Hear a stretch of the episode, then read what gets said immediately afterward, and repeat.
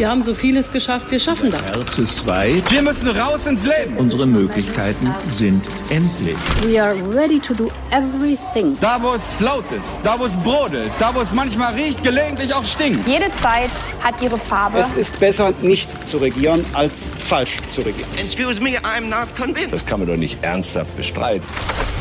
Hauptstadt, der Podcast mit Michael Bröker und Gordon Ripinski.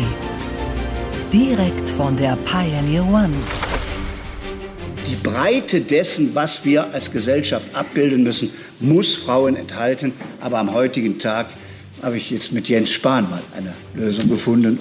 Wenn Sie genau schauen, sind Armin Laschet und ich in mancherlei Hinsicht auch äh, diverser als nur, da sitzen zwei Männer. äh, äh, an der einen oder anderen Stelle. Sie sind schon Westfalen und Rheinländer. Ja, das meintest du jetzt. Das Also, äh, an, der, an der Stelle. Äh, Und wir sind uns auch einig, dass es darüber hinaus natürlich die nötige äh, Vielfalt auch in unseren Reihen braucht. Die Bud Spencers und Terence Hills der deutschen Politik oder Batman und Robin in der Christdemokratie.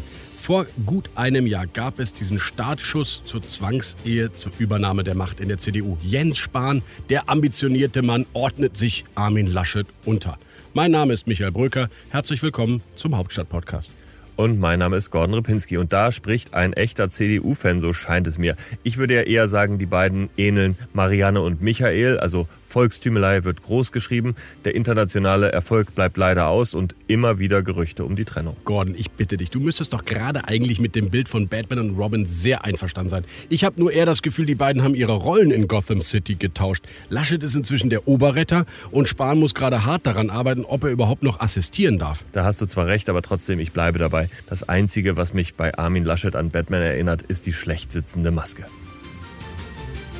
Zur Sache bitte. Ist dieses Team, was sich da vor einem Jahr gegründet hat, eigentlich noch ein Team? Wo stehen die beiden heute? Deine Analyse ist schon ganz richtig. Die beiden haben getauscht und Spahn hat echt ein Problem. Angela Merkels Strategie mit ihm ist aufgegangen. Sie wollte diesen konservativen Provokateur nicht mehr haben, also hat sie ihm das Gesundheitsministerium gegeben und ihn damit mit Sacharbeit zugeschüttet. Und das spürt Jens Spahn jetzt gerade und deswegen ist er auf einmal nur noch ein normaler Gesundheitsminister. Ja, Gordon, ich bin mir da nicht so sicher. Jens Spahns Karriere, seine gesamte Vita war durchzogen immer davon, dass er gegen Widerstand aufgestiegen ist. Und vielleicht hilft ihm diese Polarisierung zu Angela Merkel ja. Am Ende ist doch entscheidend, kriegt er jetzt die Schnelltests schnell auf die Bühne, ob eine Woche früher oder später, kommen die Impfungen doch noch und im Sommer redet vielleicht kein Mensch mehr über die anfänglichen Probleme.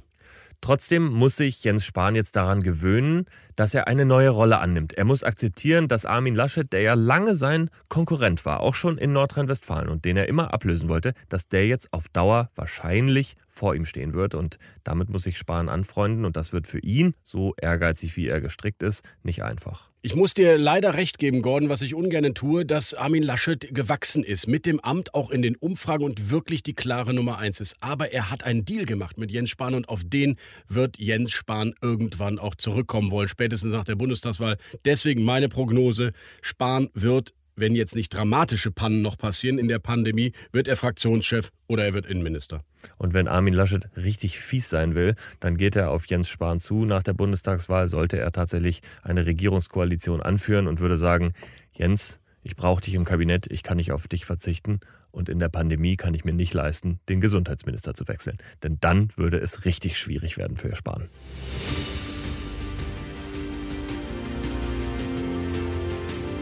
Unsere weiteren Themen heute. Wir sprechen über die FDP und über Steuern. Du hast ein Gespräch geführt mit Hermann Otto Solms, dem Grand Seigneur der Liberalen, über Steuerpolitik und seine Partei. Und wir analysieren in unseren Rubriken natürlich wieder das linke und rechte politische Lager. Und zum Abschluss gibt es einen Satz zu unsere beliebte Rubrik, diesmal mit Vivian Wisocki, einer politischen Influencerin. Deep Dive. Kommen wir zu einer Partei, die so eine Art erster FC Köln der Politik ist. Gelegentliche Höhenflüge, aber ansonsten immer abstiegsbedroht und gelegentliches Missmanagement. Michael, du ahnst, um wen es geht. Du sprichst nicht etwa meinen Lieblingsverein an, aber ich glaube, du meinst die FDP, die immer wieder mal an der Champions League schnuppert, aber oft auch ganz unten nur noch mitspielt? Der FC sieht sich ja auch als Weltklasseverein und die FDP gelegentlich auch als würdiger Nachfolger von En Marche. Und am Ende findet man sich auf dem Boden der Wahrheit wieder. In unserem Beispiel heißt das in der Nähe der 5%-Hürde. Gordon, ich kenne ja deine kritische Haltung zur FDP, aber der März könnte ein echter Gamechanger für die Liberalen sein. Zweimal ist eine Ampelkoalition möglich, in Rheinland-Pfalz und in Baden-Württemberg unter dem grünen Ministerpräsidenten Winfried Kretschmann. Zweimal zeigt die FDP, wir können regieren, auch ohne die Union. Zweimal wird sich Christian Lindner eventuell als der große Gewinner verkaufen. Und der Alterspräsident des Bundestages und in gewisser Weise auch so etwas wie der Elder Statesman der FDP Hermann Otto Solms, langjähriger Schatzmeister, hat es so formuliert. Natürlich haben wir mit der Union die meisten Überschneidungen. Aber wenn Sie sich die Politik der letzten Jahre anschauen, so ist die Politik der Union von der der SPD ja kaum zu unterscheiden. Die CDU ist nach links gerückt und hat rechts zu viel Freiraum gelassen, sodass die AfD entstehen konnte. Unsere Aufgabe ist wieder, die Politik auf die Mitte zu konzentrieren und nicht äh, zuzulassen, dass sie weiter zu den Flügeln hin sich entwickelt. Von Hermann Otto Solms hören Sie gleich im Interview mit Michael noch mehr. Aber interessant ist schon seine Aussage. Er hat ja recht. Die FDP macht sich unabhängig von der CDU mit diesen Ampelkoalitionen, die wahrscheinlich sind. Das Problem ist nur, ob die FDP jetzt unabhängig ist oder nicht, interessiert am Ende vielleicht gar nicht mehr so viele Leute, weil die FDP zum Regieren wahrscheinlich nicht gebraucht wird. Dazu sind die Grünen zu stark geworden. Am Ende gucken alle darauf, was die Grünen wollen, was die Grünen machen. Und eine Konstellation mit der FDP ist die unwahrscheinlichste. Das kann sein, Gordon, aber die FDP hat aus eigener Stärke aufgeholt. Das ist meine Einschätzung. Schau mal, sie stand bei 5% Mitte Dezember, liegt jetzt in den Umfragen bei 8%. Das liegt nicht nur an dieser Machtchance Ampelkoalition, sondern auch also aus meiner Sicht an einem neuen Christian Lindner. Ja, richtig ist, sie haben endlich mal ein paar Wochen halbwegs fehlerfrei hinter sich gebracht. Aber es ist doch auch so, Armin Laschet wurde zum CDU-Vorsitzenden gewählt und damit ist eben die Hoffnung der Wirtschaftsliberalen mit Friedrich Merz eine politische Heimat zu finden erstmal dahin. Also, die gehen teilweise wieder zurück zur FDP. Für mich ist das eine logische Entwicklung und zwischen 6 und 8 Prozent so toll ist das nicht für eine Oppositionspartei. Gordon, das ist mir zu einseitig. Ich finde, Christian Lindner hat seine Rolle gefunden. Nicht nur inhaltlich. Schau mal auf den Impfgipfel, den die FDP lange gefordert hat. Jetzt ist er gekommen. Die Schnelltests haben sie gefordert. Die Öffnungskonzepte jenseits der Inzidenzen haben sie gefordert. Jetzt kommen sie. Und Christian Lindner tritt anders auf. Nicht mehr so scharf, nicht mehr so schneidig, nicht mehr so unverzeihlich, sondern äh, vielleicht ein bisschen mitfühlender Liberalismus. Was ich schon interessant finde, ist, dass äh, Lindner sich verändert hat in den vergangenen Monaten. Er wirkte teilweise relativ resignativ und dieses An sich arbeiten zeigt, okay, der will doch noch etwas werden. Wir sind bereit zur Übernahme von Verantwortung für unser Land. Mehr noch, wir haben Lust auf Gestaltung. Wäre ich Finanzminister, dann würde es in Deutschland keine Erhöhung der Steuern auf die Einkommen der Beschäftigten oder derjenigen geben, die Arbeitsplätze in unserem Land schaffen. Keine zusätzliche Belastung, sondern die Arbeit an einer Entlastungsinitiative.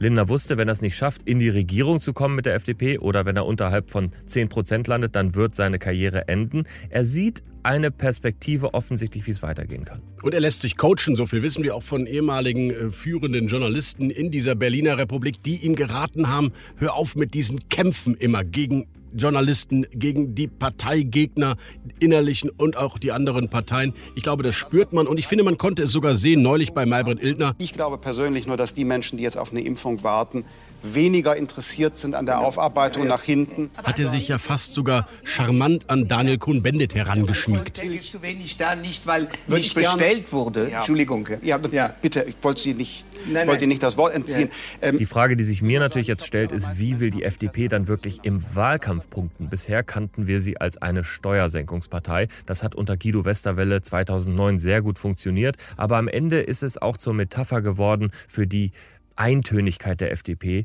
und äh, da muss sie sich eigentlich jetzt anders aufstellen. Warum, Gordon? Vielleicht ist das genau die DNA, die eine Partei jetzt in der Phase nach der Pandemie braucht. Wer bezahlt für diese Krise?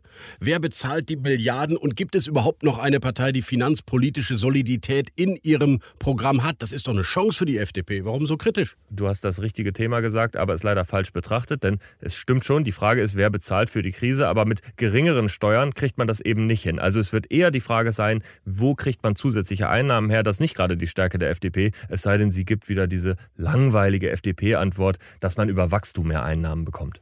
Nee, die langweilige Antwort der FDP ist das gar nicht, Gordon. Nämlich, sie hat auch eine Idee, wo der Staat eigentlich sich zurücknehmen könnte und Geld sparen könnte. Aber lass uns nicht über Bürokratieabbau reden. Lass uns gerne bei der Steuerpolitik bleiben. Aus meiner Sicht kannst du doch nicht die Unternehmen, die Mittelständler, die Familienunternehmen, die jetzt in der Krise gelitten haben, danach erst recht belasten. Ich glaube, darum geht es nicht, aber es geht darum, dass wir in Deutschland nach einem guten Jahrzehnt finanzpolitischer Erstarrung in der politischen Debatte mal wieder darüber reden müssen, wie wir an Staatseinnahmen kommen, gerade in so einer Phase wie der Corona-Pandemie. Und ich glaube, da müssen wir auch zum Beispiel über Erbschaftssteuer reden, aber auch über einen höheren Spitzensteuersatz. Michael, du und ich, wir können doch ein bisschen mehr bezahlen, das ist doch kein Problem. Ich glaube, darüber muss man reden und es macht Sinn, wenn die Debatte auch politisch darüber erstmals wieder geführt wird. Gordon, wir können natürlich mehr bezahlen, das ist richtig, aber ich finde, wir sind bereits schon am Limit. Die OECD, die Industrieländerorganisation, macht jedes Jahr wunderbare Rankings, wo man absehen kann, dass Deutschland Spitze ist in der Steuer- und Abgabenbelastung. Nummer zwei in Europa hinter Belgien.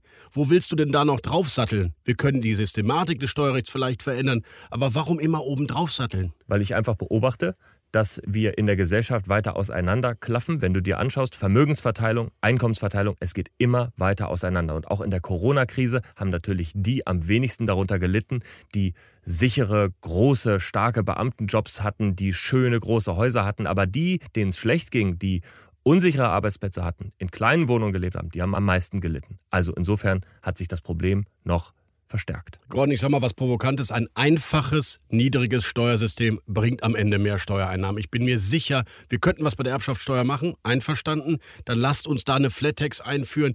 Insofern, einfache Steuersysteme können am Ende mehr Steuereinnahmen bringen. Ich glaube, das ist eine gute Position und ich hoffe, dass die FDP sie in den Wahlkampf einbringt und wir nicht nur über höhere Steuern bei der Einkommensteuer reden. Aber nun nimm mal das Beispiel Solidarzuschlag. Da sind wir uns, glaube ich, alle einig, dass der abgeschafft werden muss, und zwar für alle, weil er verfassungswidrig ist.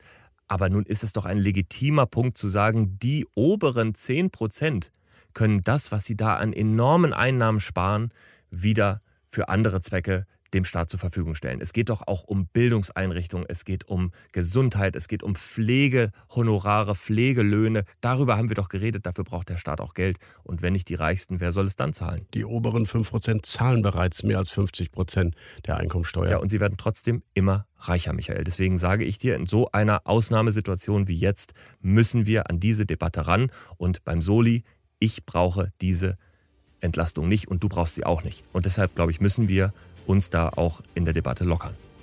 Letzter Satz von mir dazu. Du setzt auf die falschen Instrumente. Wir können über die Erbschaftssteuer reden. Das ist aus meiner Sicht leistungsloses Einkommen. Einverstanden. Aber lasst doch die Finger von der Einkommensteuer, die vor allem Mittelständler, Familienunternehmen betrifft die mit dem persönlichen Einkommensteuersatz belangt werden. Michael, bevor du mir hier FDP-Steuerpositionen runterbetest, höre ich lieber einem zu, der sich wenigstens über Jahrzehnte schon damit beschäftigt hat, der ein streitbarer Liberaler ist, aber einer, bei dem sich immer lohnt, dass man hinhört. Hermann Otto Solms. Interview der Woche. Schönen guten Tag, Herr Solms. Guten Tag, Herr Brücker. Herr Solms, erstmal Glückwunsch. Sie sind, glaube ich, der erste geimpfte Bundestagsabgeordnete. Ist das richtig? Er hat das, glaube ich, auch, aber erst die erste Impfung, noch nicht die zweite. Ja, dann ähm, sind Sie ja zumindest schon mal zur Hälfte geschützt. Das freut uns sehr, Herr Solms. Aber wir ja. wollen nicht über die Corona-Krise ausnahmsweise mal reden, sondern über Steuern. Die einfachste Frage vorneweg, wer zahlt eigentlich am Ende für diese Krise? Ja, es zahlen immer die Bürger. Was immer passiert, zum Schluss müssen die Bürger mit ihren Steuern und Abgaben die Belastungen bezahlen. Rechnen Sie mit breitflächigen Steuererhöhungen in den nächsten Jahren? Na, wenn es nach uns geht, wenn es nach den Liberalen geht, sind Steuererhöhungen auf jeden Fall zu vermeiden. Das würde ja den Leistungsprozess bremsen. Wir kommen aus der Krise und aus den finanziellen Belastungen nur heraus, wenn wir den Leistungsprozess stärken, das heißt entlasten, damit mehr gearbeitet, mehr investiert und mehr produziert werden kann.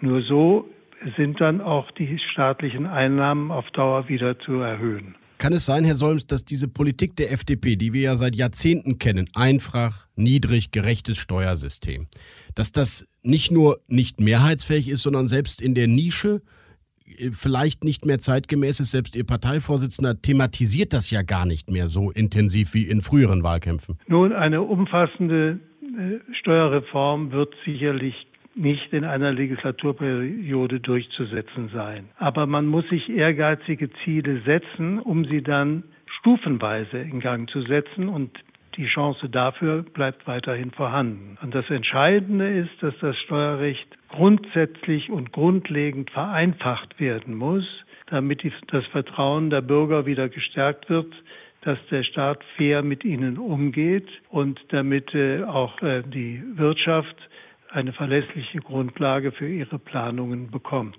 Das ist heute beides nicht gegeben. Wo wäre die erste Stellschraube, wenn die FDP, wie es der Parteichef will, wie es die Partei will, mitregiert? Es sind zwei Stellschrauben, die zu bewegen sind. Das Wichtigste ist, dass der starke Steuereingriff bei den persönlichen Einkünften abgeschwächt werden muss, damit sich die Mehrarbeit wieder lohnt. Heute ist es so, dass ein Arbeitnehmer bei einer Gehaltserhöhung von 100 Euro zum Schluss nur 47,78 Euro an Nettoergebnis behält. Das heißt, wenn ich ihm eine Gehaltserhöhung anbiete, sagt er, das lohnt sich nicht. Äh, und das ist eben etwas, was die Motivation schwächt und den Leistungsprozess belastet. Die Menschen fliehen dann in die Schwarzarbeit und die Schwarzeinkommen. Und genau das muss verhindert werden. Wir reden über einen dauerhaften Systemmechanismus, der das immer wieder ausgleicht, diese Progression? Genau das. Mhm. Und das Zweite ist die unternehmerischen Einkünfte. Hier geht es darum, dass äh, die Unternehmen ja im internationalen, aber auch im europäischen Wettbewerb stehen. Deswegen dürfen sie nicht systematisch höher belastet werden als die Konkurrenzunternehmen im Umfeld. Mhm. Heute werden die Unternehmen in Deutschland höher belastet als in allen anderen Industriestaaten. Mhm. Und deswegen muss hier eine drastische Entlastung kommen, schon allein, um im internationalen Wettbewerb faire Verhältnisse zu schaffen.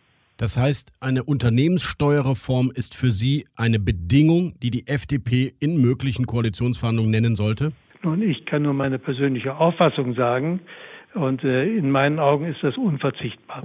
Wo muss sich eigentlich die FDP selbst korrigieren? Ich kenne die Position einfach, niedrig und gerecht, aber gibt ja. es irgendwo auch etwas, wo Sie sagen, wir müssen die Schere doch an einer Stelle schließen, vielleicht brauchen wir eine höhere Erbschaftssteuer oder wir müssen die höheren Vermögen an einer anderen Stelle in irgendeiner Weise für diese Krisen und die Kosten einbeziehen? Das wäre als politische Botschaft verhängnisvoll weil sie würden unsere Botschaft der Entlastung gleichzeitig wieder konterkarieren.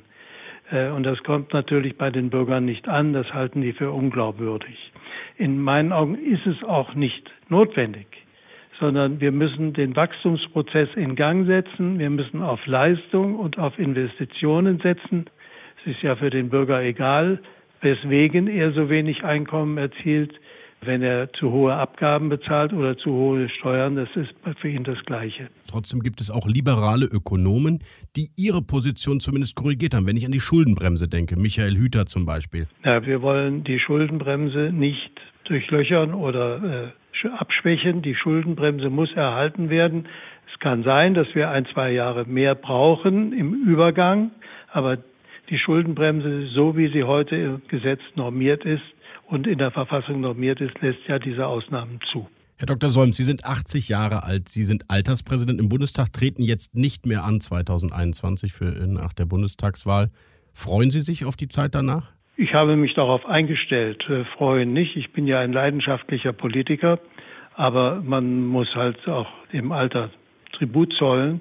Ich finde eben es auch wichtig, dass man als Politiker auch seinen Abgang selbst bestimmt und nicht hinausgetrieben wird. Und äh, deswegen habe ich das schon frühzeitig gesagt. Das ist meine letzte Legislaturperiode. Dann wünsche ich Ihnen persönlich viel Gesundheit und auch noch viel Erfolg und bedanke mich für dieses Interview, lieber Herr Solms. Vielen Dank, Herr Brücker. Aber in diesem Wahlkampf werde ich noch mitmischen. Davon ist fast auszugehen bei Ihnen. Vielen Dank, Herr Solms. Ja, danke. Und Gordon, what's left? In dieser Rubrik schaue ich mir wöchentlich an, was auf der linken Seite des politischen Spektrums passiert. Und da steht ein Wechsel an. An der Spitze der Linkspartei, Susanne Hennig-Welsow und Janine Wissler werden die neuen Parteichefinnen am Wochenende. Und wir haben uns natürlich gefragt, was bedeutet das für eine mögliche rot-rot-grüne Koalition? Meine Kollegin, unsere politische Reporterin Marina Kombaki, hat Janine Wissler genau dazu befragt. Die thüringische Linken-Chefin Susanne Hennig-Welsow tritt mit ihnen für den Parteivorsitz an. Sie wirbt offensiv für ein Bündnis von Grünen und SPD mit der Linken im Bund. Wollen Sie das denn auch? Das kommt immer auf die Inhalte drauf an. Also wenn es möglich ist, in einer Regierungsbeteiligung eben eine gerechte Steuerpolitik, ähm, Investitionen in den Klimaschutz, in die Gesundheitsversorgung und die Bildung durchzusetzen, eine friedliche Außenpolitik, dann äh, selbstverständlich ähm, muss man dann auch das in einer Regierung umsetzen. Also keine Absage an eine Regierungsbeteiligung? Definitiv nicht, nein. Janine Wissler ist also offen für eine Koalition im linken Spektrum, aber dann fiel eben noch ein Satz, der aus meiner Sicht genau so eine Koalition unrealistisch macht. Sie sagen, Sie wollen die Militäreinsätze beenden. Was ist denn mit Blauhelm-Einsätzen zur Beilegung von Konflikten? Auch das ein No-Go für Sie? Ja, also ich kann mir jetzt, ich kann mir für mich überhaupt keine Konstellation vorstellen, wo ich einem Bundeswehreinsatz äh, zustimmen würde weil man kann die Probleme nur dann bekämpfen, wenn man an die Ursachen rangeht und das tut man nicht mit Militär. Ja, das war Janine Wissler und ich frage mich, ob Olaf Scholz uns heute zugehört hat, denn für ihn ist das ja die einzige Machtoption, aber mit dieser Frau Wissler dürfte das schwierig werden. Das ganze Interview hören Sie natürlich auf thepioneer.de, exklusiv für Pioneers. Und Michael, what's right? Ja, Mitte rechts gab es gestern nur ein Thema, die Ermittlungen der Staatsanwaltschaft gegen den stellvertretenden Fraktionsvorsitzenden der Union, Georg Nüßlein. Bestechlichkeit und Steuerhinterziehung und seine Immunität wurde aufgehoben. Ja, ein Wahnsinnsvorgang. Er soll angeblich einen Schutzmaskenhersteller bevorzugt an das Gesundheitsministerium weitergeleitet haben und dafür auf einer seiner Firmen, wo er beteiligt ist, Provision in Höhe von 660.000 Euro kassiert haben. Das könnte ein großer Skandal und damit eine schwere Belastung für die Union werden. Der Vorgang datiert schon aus der ersten Welle der Pandemie, also womöglich auch noch in einer Zeit, in der man noch dachte, das könnte man unbeobachtet tun. Also sehr schwerwiegend. Schon jetzt ist klar, dass die Diskussion in den kommenden Tagen über die Person Nüsslein hinausgehen werden. Es geht um ethisches Verhalten in der Corona-Krise, es geht um Verwicklung innerhalb der Union und es geht natürlich am Ende auch immer darum, wer was wann wusste. Und es gilt natürlich auch für Georg Nüsslein die Unschuldsvermutung. Alle Hintergründe zu diesem Fall hat unser Kollege Rasmus Buchsteiner online zusammengefasst. What's next? Noch 30 Wochen bis zur Bundestagswahl. Und mal wieder ist eine Ministerpräsidentenkonferenz auf dem Kalender der Bundeskanzlerin und der Regierungschefs. Und es wird eine wichtige Runde, denn wir werden über Öffnungen sprechen, während die Infektionszahlen wieder nach oben gehen. Ich hoffe, endlich kommt dieser Öffnungsplan. Er wird kommen, da können wir uns sicher sein. Und er wird vor allem eine Neuerung bringen, nämlich den Abschied von den Inzidenzen als einzigen Indikator dafür, ob man öffnet oder nicht. Es werden jetzt ganz andere Dinge mit betrachtet, zum Beispiel die Belegung von Intensivbetten. Das ist ein wichtiger Schritt, der jetzt vollzogen wird. Einsatz zu. Wir geben fünf Begriffe vor und Persönlichkeiten aus Politik, Kultur und Wirtschaft sagen spontan, was ihnen dazu einfällt.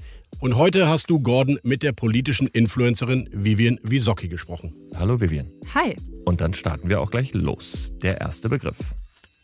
Pandemiemüdigkeit. Ich bin sehr pandemiemüde. Und das ist als auch schon ein Satz. Angela Merkel. Ich bin Angela Merkel müde. Würde jetzt auch ganz gut passen. Mhm. Willst du noch sagen, warum? Ähm, ich glaube, nach 16 Jahren ist mal eine gute Zeit, um sich zu verabschieden. Wir können uns wagen, äh, mal eine neue Bundeskanzlerin, einen neuen Bundeskanzler zu wagen. Debattenkultur. Die ist meiner Meinung nach in Gefahr und ich wünsche mir eine liberalere Haltung dazu in sozialen Medien. Frauenquote. Bin ich kein Freund von keine Freundin von. ähm, muss ich nicht haben, nein. Philipp Amthor. Bin ich auch kein Freund von, weil ich Politiker nicht so schätze, die sich, tut mir leid, dass ich so sagen muss, aber so affektiert darstellen. Wahlalter 16. Muss ich auch nicht haben. Ähm, ich bin der Meinung, dass man bei gewissen Themen einfach ein gewisses Alter erreicht haben sollte, auch wenn es durchaus total viele Menschen gibt, die mit 16 schon super politisch gebildet sind, aber äh, wie das eben auch mit dem Führerschein ist, es gibt gewisse Verantwortungen, ähm, die sollten ein gewisses Alter erreicht haben. Politvorbilder im Netz.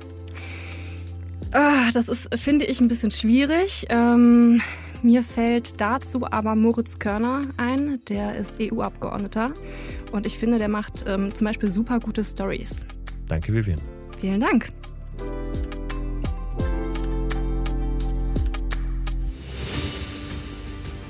Wir danken euch und Ihnen fürs Zuhören und wir sind in der nächsten Woche wieder am Start, am Freitag um 12 Uhr auf Ihrer Lieblingspodcast-App oder auf thepioneer.de. Und geben Sie uns Feedback, teilen Sie uns, sharen Sie uns, liken Sie uns oder geben Sie uns Anregungen. In den Show Notes stehen unsere Kontakte. Bis zum nächsten Mal. Auf Wiederhören.